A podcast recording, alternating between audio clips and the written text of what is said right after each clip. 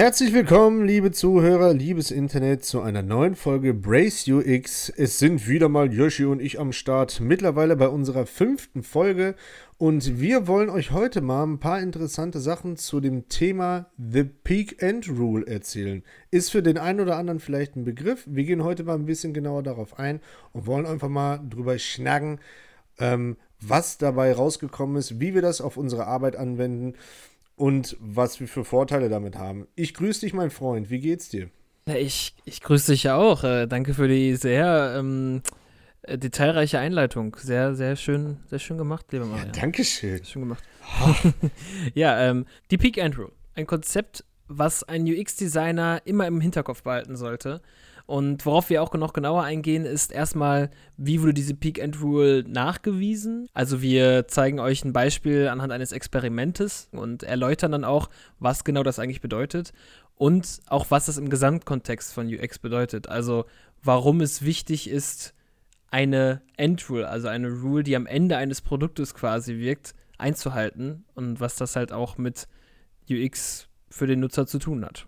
Bingo. Die Pick-and-Rule gibt uns nämlich ganz interessante Informationen, wie wir quasi unseren Prozess, den wir gestalten wollen, oder auch die gesamte Spanne, die ein User mit unserem Produkt verbringt, ähm, aktiv mitgestalten können, sodass wir uns darauf konzentrieren, ähm, eine bessere Bewertung für uns quasi oder für das erlebte Produkt rauszuholen. Weil die Gesamtbewertung eines Produktes entsteht durch zwei Sachen. Man denkt vielleicht daran, dass der letzte Urlaub äh, im Gesamten so super toll war, weil man sich an jeden einzelnen Moment äh, 100% genau erinnern kann. Aber in Wirklichkeit gibt es zwei Sachen, die dafür entscheidend sind. Es ist nämlich das Ende und das größte Highlight. Mit Highlight muss man aber mit Vorsicht äh, umgehen, weil Highlight bedeutet in diesem Sinne nicht den besten Moment, sondern den Moment mit dem höchsten Ausschlag, also sowohl negativ als auch positiv. Ja, genau. Das heißt jetzt in der App zum Beispiel eben auch der größte Frustrationsmoment. Also der Moment, wo man sich wirklich über die App geärgert hat. Oder eben halt der Moment, wo man wirklich gedacht hat, boah, geile App. Oder das Erlebnis, was man mit dieser App eben gemacht hat. Und es gibt dazu halt ein Experiment, was darauf eingeht, welches von Daniel Kahnemann durchgeführt wurde. Und das hat den Namen When More Pain is Preferred to Less, Adding a Better End. Bei dem Experiment mussten Probanden ihre Hände zweimal hintereinander in kaltes Wasser geben. Es gab aber zwei unterschiedliche Aufbauten. Das heißt, beim Versuch 1 mussten sie die Hand in 14 Grad kaltes Wasser für 60 Sekunden halten. Beim zweiten Versuch mussten sie ebenfalls die Hand in 14 Grad kaltes Wasser für 60 Sekunden halten, aber haben anschließend noch einmal ihre Hand in 15 Grad kaltes Wasser für 30 Sekunden gehalten. Das heißt, man hat diesen 1 Grad Unterschied. Bei beiden Malen mussten die Menschen anschließend ihr Schmerzniveau beschreiben. Die Menschen beim ersten Versuch bewerteten die 60 Sekunden in 14 Grad kaltem Wasser als unangenehmer, im Gegensatz zum zweiten Versuch, wo sie ihre Hand noch anschließend in 15 Grad kaltes Wasser tauchen mussten. 70% der Probanden haben gesagt, dass sie lieber den 90-sekündigen Teil wiederholt hätten, das heißt nochmal mit den 15 Grad hinterher. Und das ist ja eben auch das Interessante an dem Versuch, weil die Menschen bewusst in Kauf nehmen, ihre Hand länger in dem kalten Wasser zu halten. Weil beim ersten Versuch müssten sie ja nur 60 Sekunden die Hand in dem Wasser haben, beim zweiten Versuch aber 90 Sekunden. Aber da ist es eben halt der Punkt, dass dieser eine Grad halt eben noch am Ende dazukommt. Und da sieht man halt mal, was das mit den Menschen auch im Kopf macht. Das zeigt uns wiederum, dass das Ende maßgeblich dafür mitverantwortlich ist, wie wir das Gesamterlebnis eines Prozesses, das kann jetzt alles Mögliche sein, ähm, beispielsweise ein Konzertbesuch, ein Urlaub, ein Flug oder halt auch das Benutzen eines interaktiven Produktes ähm, besser, besser bewertet wurden.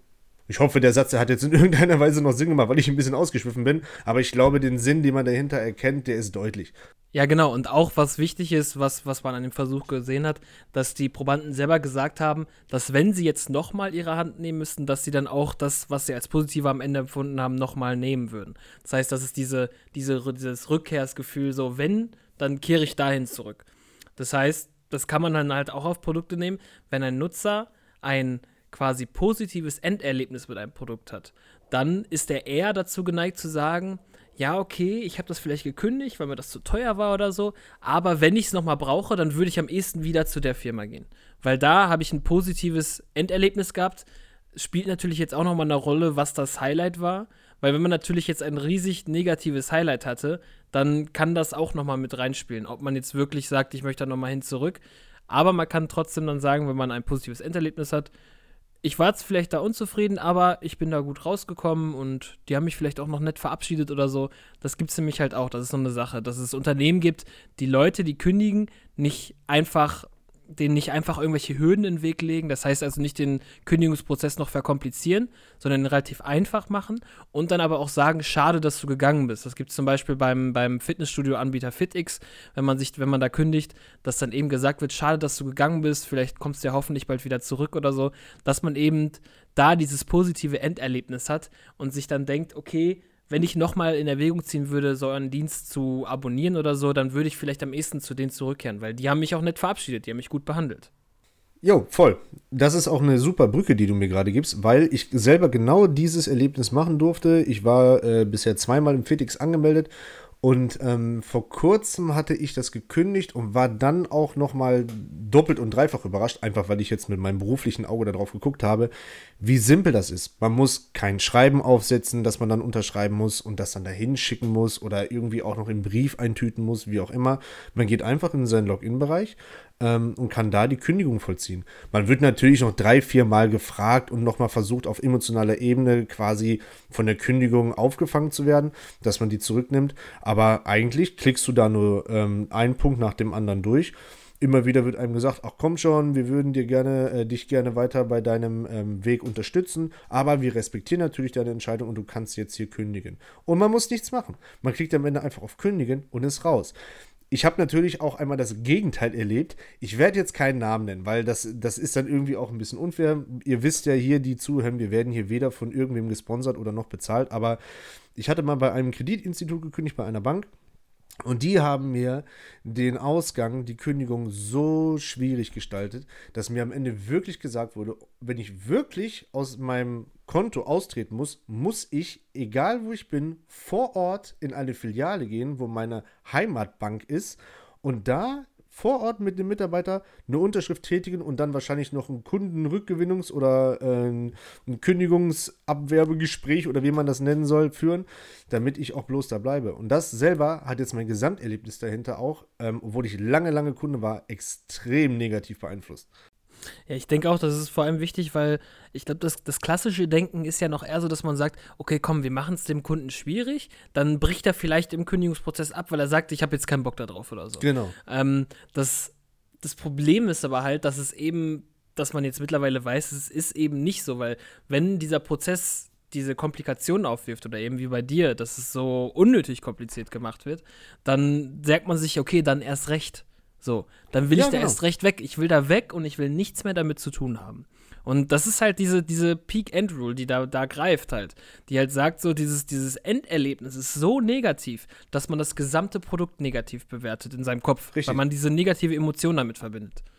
Was mir gerade einfällt, ist, das hat bei mir sogar noch dazu geführt, ähm, dass ich quasi aus der eigentlichen, äh, aus dem eigentlichen negativen Kündigungs- Erlebnis, sage ich jetzt einfach mal, also dem Ende meiner, ähm, meiner Kooperation mit diesem Kreditinstitut sogar noch mehr Ärger provo äh, provoziert habe, weil ich das so nicht glauben konnte. Dann habe ich mich wieder mit dem ähm, Kundenservice in Kontakt gesetzt, habe dann mit denen rumdiskutiert. Die haben mir dann wiederum gewisse Halbwahrheiten dann auch genannt und mir eigentlich sogar recht gegeben, wo ich dann dachte, ach guck mal, ich komme da doch eigentlich so raus, wie ich das von anderen Verträgen kenne, indem ich halt ein Schreiben aufsetze, das dahin schicke, bla bla bla.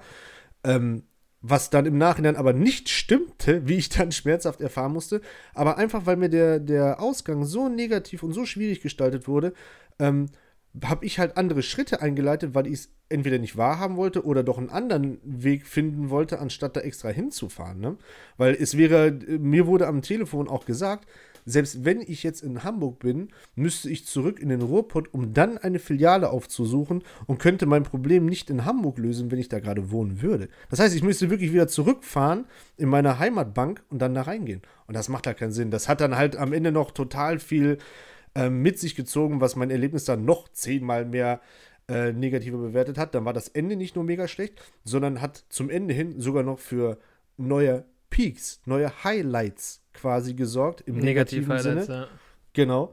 Und äh, so bin ich inzwischen schon richtiger bekennender Erzfeind dieses Instituts. Aber ich nenne nenn keine Namen, ne? muss ich auch mal sagen. Aber das ist wirklich verrückt. Man, ähm, beruflich sind wir natürlich dadurch auch ein bisschen beeinflusst oder geschädigt, sage ich mal so, dass man das ein bisschen analytischer ähm, betrachtet. Aber das hat wirklich, wirklich, wirklich einen Hintergrund. Ja, genau. Und das ist ja quasi das, was du jetzt auch schilderst, so eins der Worst-Case-Szenarien, dass man wirklich ähm, physisch diesen, diesen Weg noch auf sich nehmen muss, obwohl das mittlerweile ja alles digital geregelt werden kann. Und ähm, genau. in der Folge, wo wir über generelle UX geredet haben, haben wir schon mal angeschnitten, dass UX so ein Prozess ist.